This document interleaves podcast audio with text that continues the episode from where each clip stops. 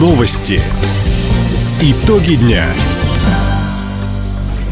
Итоги понедельника подводит служба информации. У микрофона Александр Скворцов. Здравствуйте. В этом выпуске. Краевому центру доработают стратегию развития. Ветераны Великой Отечественной войны получат единовременные выплаты ко Дню Победы. СКА Хабаровск продолжил серию ничьих. Об этом и не только, более подробно.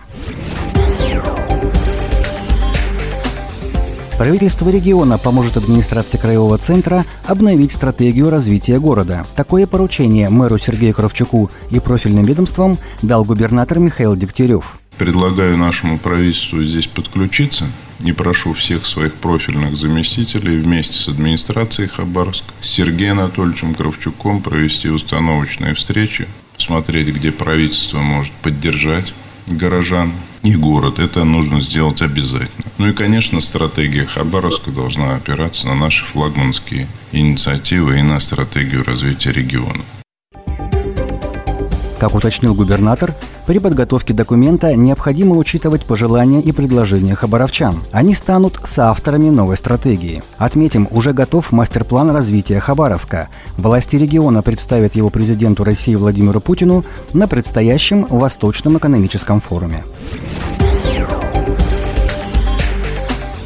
Первый краболов, построенный на Хабаровском судостроительном заводе, передали заказчику. Накануне на судне «Амалон» торжественно подняли российский флаг. Напомним, краболов проекта 0341 заложили в 2020-м. В мае прошлого года «Амалон» спустили на воду и направили в Приморье на швартовные и ходовые испытания. В июле хабаровские корабелы передадут магаданской компании «Макси Интернешнл» второе промысловое судно «Кедон». Оба краболова строят по госпрограмме «Квоты под киль».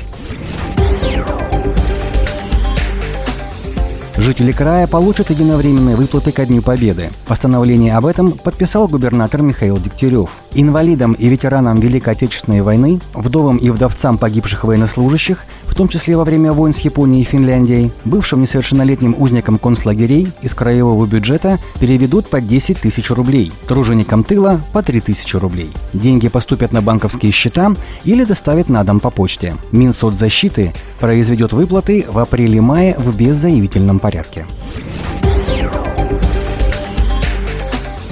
Мэру Хабаровска Сергею Кравчуку представили проект многофункционального спортивно-оздоровительного комплекса. Здание планируют возвести на пятой площадке в районе улиц Световой и Узловой. В планах первой очереди Строительство большого бассейна 25 на 50 метров, малого детского и трех спортивных залов. Как отметил инвестор, спорткомплекс станет первым уникальным объектом на Дальнем Востоке, где в том числе будут проводить реабилитацию и адаптацию инвалидов и участников специальной военной операции. Проект поддержала Всероссийская Федерация плавания. Бассейн намерены строить по программе частно-муниципального партнерства. Сейчас специалисты готовят заявки на федеральное финансирование. Киномарафон «Победили вместе» пройдет в Хабаровске. Уже завтра показ картин призеров Международного кинофестиваля имени Владимира Меньшова начнется на нескольких площадках. Так в Тогу представят работу Альберта Самойлова и «Один в поле воин» о коренных народах Дальнего Востока. В Институте культуры покажут и обсудят картину «Квартет» Никиты Сташкевича об учительнице музыки, которая не прекращает занятия с детьми в Донецке под обстрелом. В музее имени Градекова 20 апреля состоится показ фильмов «Экспозиция позиция войны и денацификация Германии. Зрители ждут встречи с авторами. Международный кинофестиваль «Победили вместе» проходит по всей стране при поддержке президентского фонда культурных инициатив. В Хабаровске он продлится до 21 апреля. СКА Хабаровск второй матч подряд провел в ничью. В минувшие выходные армейцы в гостях сыграли с Краснодарской Кубанью. Уступая в первом тайме, наши футболисты все же смогли сравнять счет, отметил главный тренер СКА Хабаровска Роман Шаронов. Очень э, сложный матч, проиграв два эпизода. в первом тайме счет был 0-2. Но э, игроки большие молодцы. То, что несмотря ни на что, играли в наш футбол и сравняли. Надеюсь, что э, игра болельщикам понравилась. Не только СКА, который, болельщики СКА, которые нас поддержат, но и э, болельщикам Краснодара, потому что это футбольный город. И я думаю, что тут умеет оценивать именно саму игру, а не только счет.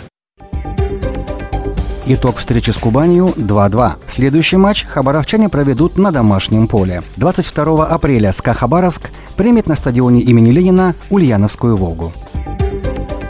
Таковы итоги понедельника. У микрофона был Александр Скворцов. Всего доброго и до встречи в эфире. Радио «Восток России». Телефон службы новостей 420282.